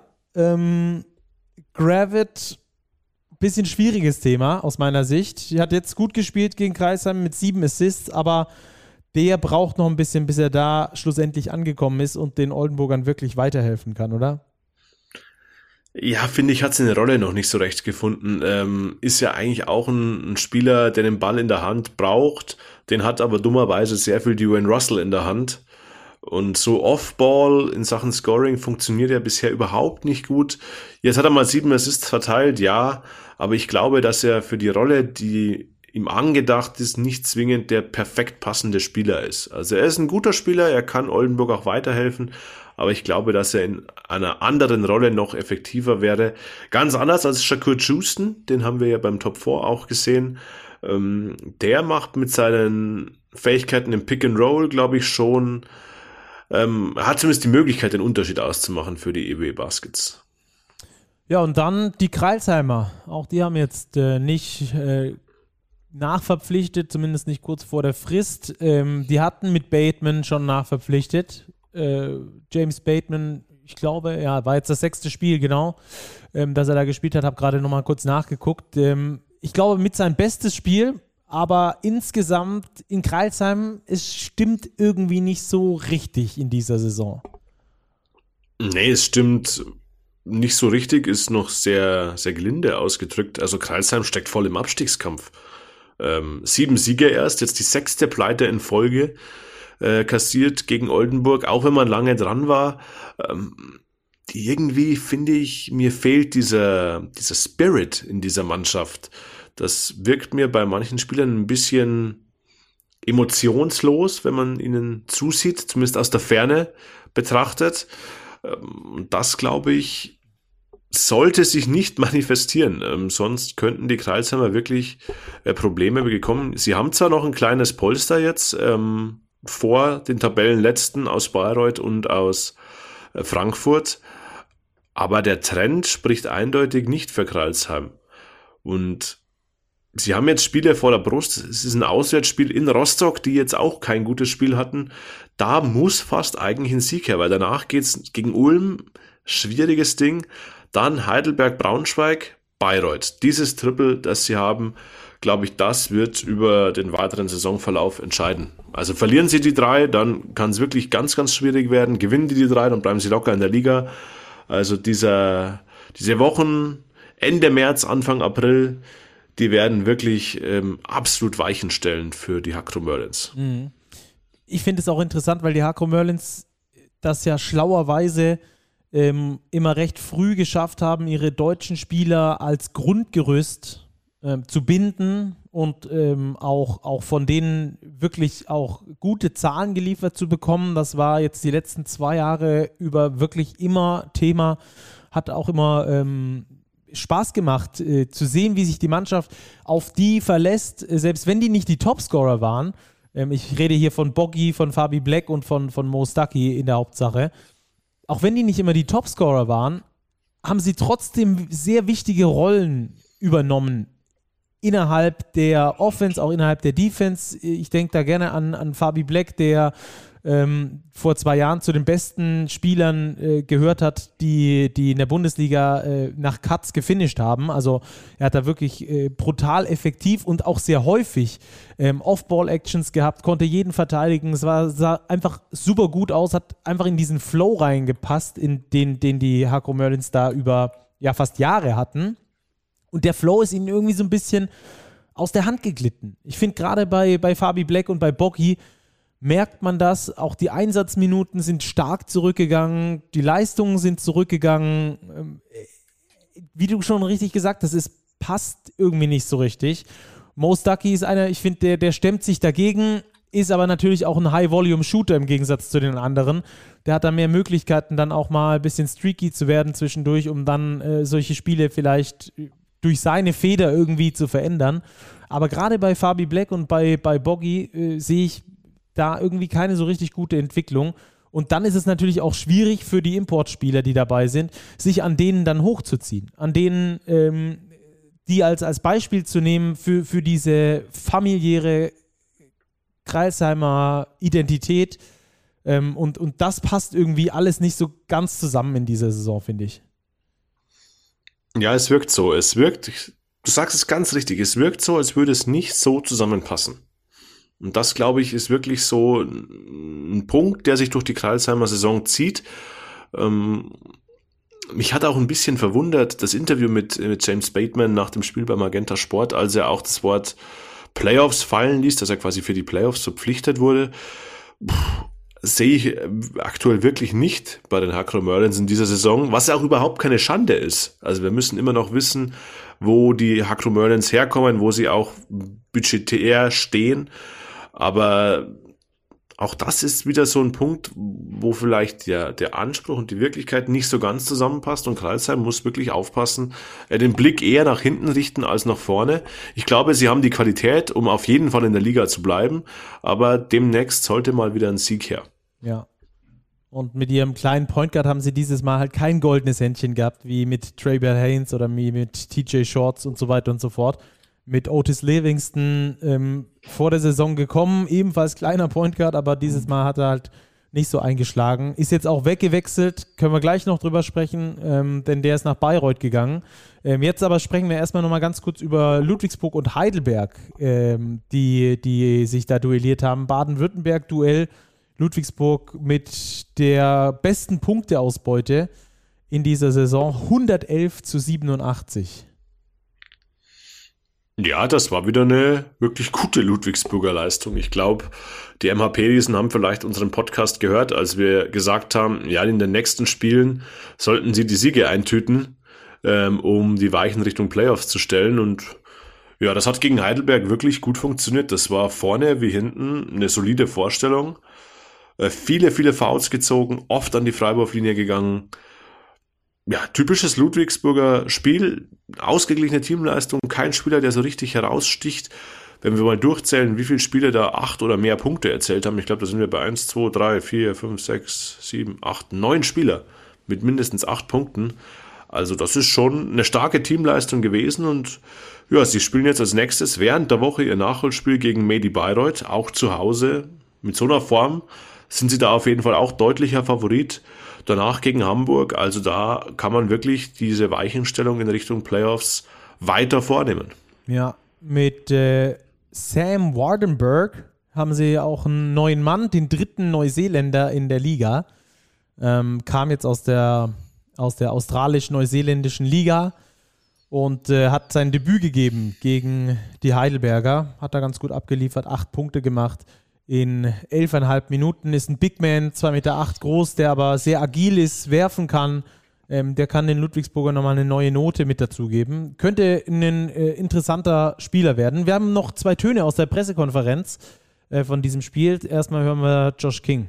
That's hard to simulate in, in a practice situation. Um, first off, every team in our league is, is a good team. It's hard to get up on teams, uh, and you know we, we said we talked we've talked about it as a team. We said the next time we, we get an opportunity, you don't know if you're going to get an opportunity to get up like that, but we need to kind of work the ball around a little bit and be a little bit more uh, uh, patient on offense. I thought we did that for the most part uh, in the fourth, you know, end of the third and in the fourth quarter. But you know, some of that, some of that uh, in the past has been. It's the way we play too. I think you see it night in and night out in different leagues. Teams are blowing leads because the game is faster now. Uh, I would almost say if you have a 20 point lead now, it's like the old school 10 point lead where it's not really, uh, you know, you should win the game, but it's not crazy. You see it every night if you check scores. Somebody blows a 20 point lead. With that being said, um, I thought we did a better job of, of moving the ball, uh, using some clock on offense. And um, yeah, I, am proud of my team, probably the most for that and, and the defensive performance coming out of the halftime. Also das war nochmal ganz spannend. Ähm, da hatte nämlich äh, ein Kollege gefragt, ähm, wie sie daran gearbeitet haben, nach 20 Punkten Vorsprung nicht wieder zu verlieren. Und äh, das hatten sie ja schon gemacht. Ich glaube, es waren schon drei Spiele, die die MHP-Riesen abgeschenkt haben, wo sie schon mindestens 18 Punkte in Führung waren ähm, in dieser Saison. Unter anderem das dritte und entscheidende Spiel in der Basketball Champions League, weshalb sie dann nicht in die Playoffs gekommen sind. Ähm, und ich glaube, das ist eine Sache, die ist fast nicht zu trainieren, weil du, wenn du schlecht wirfst oder so, dann, dann guckst du halt im Training, dass du ähm, besser, äh, also mehr wirfst, dass du, dass du bessere Wurfübungen äh, machst mit mehr Pressure und so weiter und so fort. Das kannst du üben, aber ich glaube, sowas aus dem Kopf rauszukriegen, dass du, wenn du 20 vorne bist, nicht das Ding noch verlieren darfst, ich glaube, das ist maximal schwierig. Das ist maximal schwierig und das musst du aber auch irgendwie aus dem Kopf rausbekommen. Und das ist das, was ich vorher gemeinte, äh, gemeint habe bei den Löwen Braunschweig, die haben das eben aus dem Kopf bekommen, ein Spiel mal weggeworfen haben und dann trotzdem auswärts so ein knappes Ding zu gewinnen. Und genauso wichtig ist es jetzt auch für Ludwigsburg, die Führung eben nicht aus der Hand zu geben, sondern so ein Ding auch mal relativ locker nach Hause zu schaukeln, einfach um dieses Selbstverständnis wieder zu bekommen, hey, wenn wir schon vorne sind, dann bringen wir das Ding auch durch. Genau, ja. Und das äh, geht nur über Intensität bei den MHP-Riesen. Ich finde, das ist immer sehr gut zu sehen, wenn sie es schaffen, ihre Intensität oben zu halten, dann zeigen sie auch ihre Qualität. Wenn das nicht der Fall ist, dann haben sie beides nicht. Und dann wird es auch ganz schnell wieder eng. Gegen Heidelberg haben sie diese Intensität extrem hoch gehalten. Gerade nach der Pause sind sie richtig gut rausgekommen und haben da den, den Heidelbergern eingeheizt. Anders kann man das nicht sagen. Und äh, haben deswegen auch verdient, auch in der Höhe äh, gewonnen. Die Heidelberger dagegen, die müssen sich richtig Sorgen machen. Ich habe mal hier einen kleinen Ausschnitt von Jonas Isalo vom Heidelberger Coach für euch und dann können wir da gleich auch nochmal drüber sprechen. Die, also das war schon bedenklich. I mean, it must be a combination of things, but for sure we they they came and hit us first in those uh, offensive rebounds, initiated the contacts first, and uh, that's the disappointing part because we're really trying to practice that the rebounding part where you go and box out and you create the contact first and then then when the game comes up those habits are difficult difficult to change but it was definitely uh, disappointing to see because it's one of the one of the things that we, we we should get better and we must get better in order to in order to compete. Ja, da ging es also um die Rebound-Situation nochmal, die die Heidelberger äh, verpasst haben, mehrfach, die wurden da richtig versohlt. Also das muss man wirklich so sagen, unter dem Korb äh, von, den, von den Ludwigsburgern. Ludwigsburg holt 19 Offensiv-Rebounds, Heidelberg holt 21 Defensiv-Rebounds. Heißt also, fast jeder zweite Rebound, der vom Heidelberger Korb abgeprallt ist, ist bei den Ludwigsburgern gelandet und hat ihnen zweite Chancen äh, äh, gegeben. Das hatte aus meiner Sicht auch mit der fehlenden Spannung bei den Heidelbergern zu tun. Die waren nicht ready, die waren nicht bereit, alles reinzuhauen in diesem Spiel. Den hat genau diese Spannung gefehlt, die die Ludwigsburger hatten und deswegen wurden die komplett überrollt. Ja, genau das ist es, was ja oft passiert, wenn du gegen Ludwigsburg spielst und die Spannung nicht hast dann geht es sehr, sehr schnell dahin. Man erinnere sich nur an das Gastspiel des FC Bayern München in Ludwigsburg. Ähm, ein Team, das deutlich mehr Qualität hat als die MLP Academics Heidelberg, ohne denen zu nahe zu treten. Aber denen hat auch die Spannung gefehlt. Und dann wirst du da auseinandergenommen. Dann wirst du überrollt von dieser Intensität, ähm, von dieser Aggressivität am Offensivrebound. Und das ist ihnen passiert. Und dann kassierst du 111 Punkte und verlierst das Ding sehr, sehr deutlich. Ja. Aber wir wollen noch kurz über die, ähm, über die Neuzugänge sprechen. Über Sam Wardenberg haben wir schon gesprochen. Vor einem Monat stand er noch auf dem Platz in Down Under äh, und hat dagegen Jack McVay gespielt. Jetzt hat er in äh, Ludwigsburg gegen Jack McVay wieder gespielt, denn der ist zu den MLP Academics Heidelberg gewechselt. Ähm, war ja erst äh, die, das Gerücht in der Welt, dass er wahrscheinlich zu Bamberg geht. Jetzt ist er aber doch in Heidelberg gelandet. Für mich äh, der beste Spieler bei den, bei den Heidelbergern an diesem Spieltag. Direkt schon im ersten Spiel. 17 Punkte gemacht, drei Rebounds geliefert. Extrem vielseitiger, gefährlicher Offensivspieler, der werfen kann, aber auch einen sehr guten äh, Midrange-Schuss hat, eine super Penetration hat, gute Athletik hat. Also der kann den Heidelbergern extrem helfen im Abstiegskampf. Der kann zu einem X-Faktor werden, weil er eben, wie du sagst, extrem vielseitig ist. Das ist ein Spieler, der nicht eben komplett individuell dominiert, sondern der sich eben in dieses Kollektiv einfügt und dem Team gerade so ein bisschen das gibt, was es braucht. Ja, er hat gleich acht Dreier genommen. Das zeigt auch, dass er das Selbstvertrauen hat, das zu tun. Und der kann wirklich ein Faktor werden, weil die Heidelberger, du hast es vorher gesagt, Stucky aktuell wirklich auf dem absteigenden Ast sind. Also sie haben fünf Spiele in Folge verloren, sind mit das schwächste Auswärtsteam der Liga erst zweimal auswärts gewonnen, nur Frankfurt und Bayreuth, das sind im Übrigen die beiden auf den Abstiegsplätzen, sind auswärts noch schwächer und da wird jetzt wirklich jeder Sieg zählen für die MLP Academics eben, vor allem dann zu Hause in heimischer Halle. Ähm, da haben sie jetzt ein Spiel vor der Brust gegen die BG Göttingen am kommenden Wochenende. Die Göttinger dieses Wochenende spielfrei gewesen, das heißt, da weiß man auch nicht so recht, wie kommen die aus dieser Länderspielpause raus. Ist auf jeden Fall auch eine schwierige Aufgabe. Und dann haben wir auch hier die direkten Duelle ähm, gegen Braunschweig und gegen Kreisheim.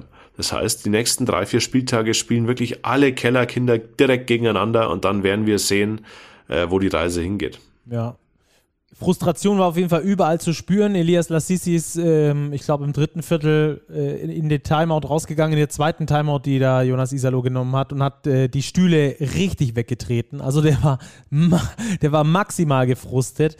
Ähm, und das hatte dann natürlich auch damit zu tun, dass einfach diese Spannung bei vielen von seinen Mitspielern gefehlt hat. Auch Eric Washington übrigens mit dem echt schlechten Spiel, der Topscorer der Easy Credit Basketball Bundesliga vor, dieser, vor diesem Spiel der einzige Spieler, der 20 Punkte im Schnitt gemacht hat, mindestens 20 Punkte im Schnitt gemacht hat.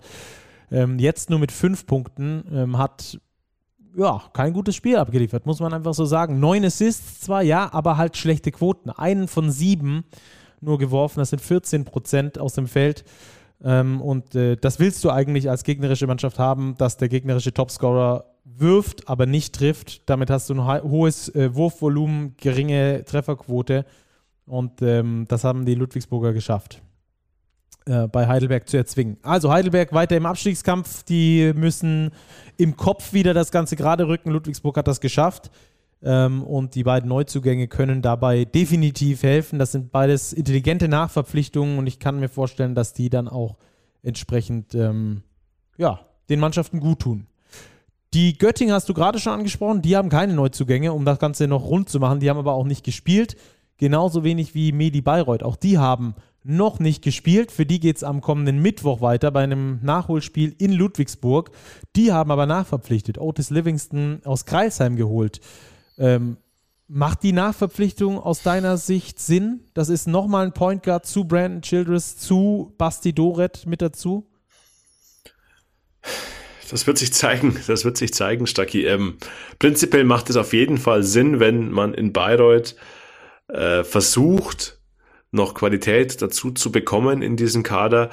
Ob Otis Livingston der Mann sein wird, der den Wagen wirklich ja aus der, aus der Kacke zieht im wahrsten Sinne. Die haben jetzt mit acht Spielen in Serie wirklich die längste Niederlagen Folge der ganzen Liga, haben auswärts noch kein einziges Spiel gewonnen. Das wird für Medi wirklich, wirklich hart. Das rettende Ufer ist schon drei Siege weg.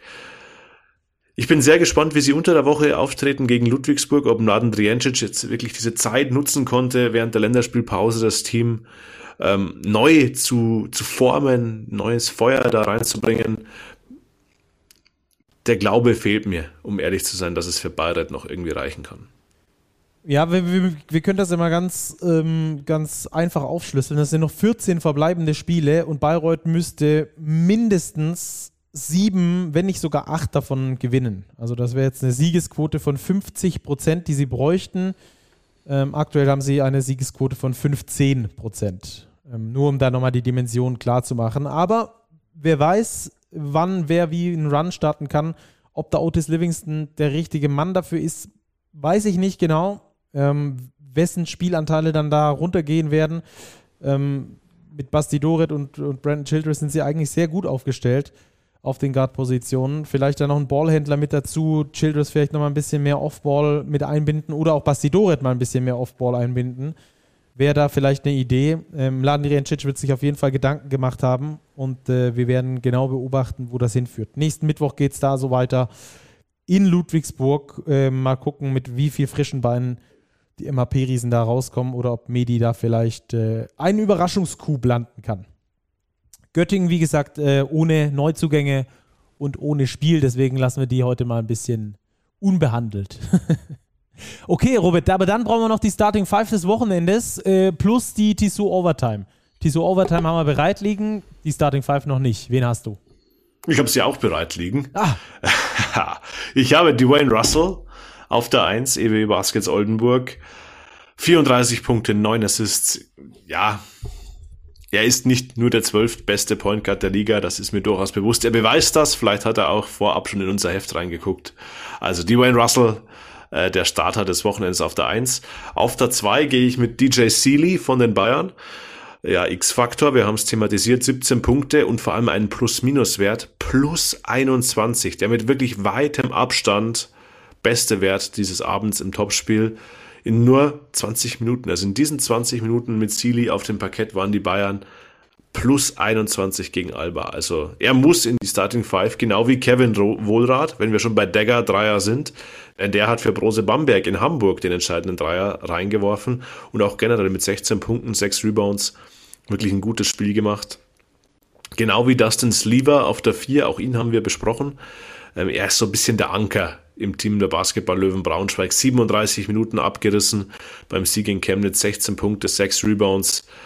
Und geführt wird das bisherige Quartett vom Opa in der Runde. Othello Hunter, ja, wer ein Career High auflegt, äh, 24 Punkte, 3 Rebounds, perfekt aus dem Zweierbereich, 3 von 6 Dreiern. Das war schon wirklich eine Gala-Vorstellung des Centers. Also haben wir in der Starting Five des 22. Spieltags Dwayne Russell, DJ Seeley, Kevin Wohlrath, Dustin Sleever und Othello Hunter. Sehr gut. Dann hätten wir da auch einen Haken dran. Bleibt noch zu erwähnen, dass Dirk Nowitzki in der Halle war in Hamburg, sich das Spiel zwischen Hamburg und Bamberg angeguckt hat. Ziemlich coole Sache. Der war für einen Werbedreh in der Hansestadt und hat dann da mal vorbeigeschneit, der große Blonde.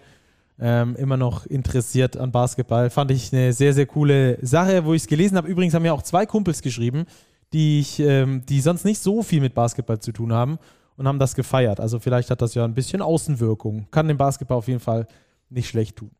Robert, dann lass uns noch kurz in die Tissot Overtime gehen. Kurz deswegen, weil wir eine Sprachnachricht bekommen haben. Wir von Big, da haben wir uns sehr drüber gefreut, aus Uruguay. Da halten wir euch auf dem äh, neuesten Stand, denn der Benziner ist zurück. Aber das erzählt ihr euch am besten selber. Durch die Strafe, die wir am Anfang der Saison bekommen haben, haben wir gleich mit fünf Niederlagen gestartet, weil letztes Jahr war Peñarol im Finale gegen BUA und dann hatten, haben Fans da Flaschen aufs, aufs Feld geworfen und dann haben wir einfach mal eine Strafe bekommen und mit fünf Niederlagen gestartet. Und deswegen waren wir die ganze Zeit da unten drin. Und jetzt, ähm, äh, wir haben drei, drei Siege weniger als erster Platz, aber waren Vorletzter. Äh, die Strafe war richtig Quatsch. Äh, ja, und heute war ein erstes Spiel und äh, es war ein Duo-3-Spiel. Wir mussten gewinnen dann gehen wir in die Play-Ins. Wenn wir verloren hätten, wären wir abgestiegen. Und jetzt haben wir gewonnen heute und jetzt spielen wir Play-Ins. Also, ich bin back. Und gleich mal 28 Minuten gespielt. War ganz solide. 13 Punkte, 5 Rebounds. Viele Fahrkarten geschossen, aber klar, wenn der Rhythmus erstmal wieder kommt, dann ist es besser. Aber wichtig auf jeden Fall, dass ich wieder zurück bin und dass wir gleich gewonnen haben. Und so ein wichtiges Spiel, das ist einfach nur genial. Da ist die Laune gut in Uruguay. Ja, kein Wunder. Da am Strand, äh, schön, schön mit, mit Sonne und so. Ich glaube, da lässt sich gut aushalten. Vor allem, wenn dann auch noch der sportliche Erfolg dabei ist. War jetzt länger verletzt, ist jetzt wieder zurück, der gute äh, Robin Benzing und ähm, hat in diesem wichtigen Spiel direkt mal 13 Punkte beigetragen. Jetzt also mit Peñarol in den Play-Ins und dann schauen wir mal, wie weit es dann da noch äh, für ihn geht, werden wir euch auf jeden Fall auf dem Laufenden halten. Wenn ihr irgendwie noch in, äh, interessante Spieler aus dem Ausland habt, die ihr auch noch aus der Bundesliga kennt zum Beispiel oder sowas, ähm, wenn ihr davon irgendjemandem mal ein Update haben wollt, dann sagt uns das. Vielleicht kriegen wir da auch mal eine schöne Sprachnachricht hin. Das würde mich auf jeden Fall äh, freuen. Ist immer schön, da diese Karrieren äh, auch mitzuverfolgen. Selbst wenn sie in Uruguay sind oder auf den Philippinen oder ähm, jetzt habe ich neulich äh, von einem Spieler gehört, der in äh, El Salvador gerade sein Geld verdient. Ähm, früher in Deutschland gespielt und so weiter und so fort. Also, falls ihr da Interesse habt, dann schreibt uns natürlich auch. Ansonsten, ja, Robert, Doppel, äh, Doppelspieltag in der Euroleague. Wird interessant ja. auf jeden Fall. Bisschen BBL-Basketball mit Lubu gegen Bayreuth. Wartet wieder ja, eine gute Basketballwoche. Ah, ja, liebe Hörer, ihr müsst, glaube ich, nur am Montag auf Live-Basketball verzichten. Aber am heutigen Montag gibt es ja unseren Podcast zu hören. Genau. Und dafür geht es ja dann am Dienstag direkt weiter. Euroleague, Mittwoch, glaube ich, BBL und Euroleague, Donnerstag Euroleague, Freitag Euroleague und dann ist ja schon wieder BBL-Wochenende. Genau. Also, Donnerstag frisch in die neue auch. Woche. Ja, genau. Ich glaube, Donnerstag ist sogar auch nochmal BBL. Nee, Freitag ist dann wieder BBL. Klar, mit Heidelberg gegen Göttingen. Wird auch interessant. Jo, dann haben wir das mal abgehakt. Falls ihr irgendwelche äh, Ideen habt, Wünsche habt, schreibt uns wie immer gerne. Auch eure Meinung sehr gerne ähm, auf den sozialen Medien oder an podcast.big-basketball.de. Wir antworten wie immer auf alles und wünschen euch eine schöne Basketballwoche. Bleibt sportlich. Bis ganz bald. Ciao nach München und ciao zu euch nach Hause.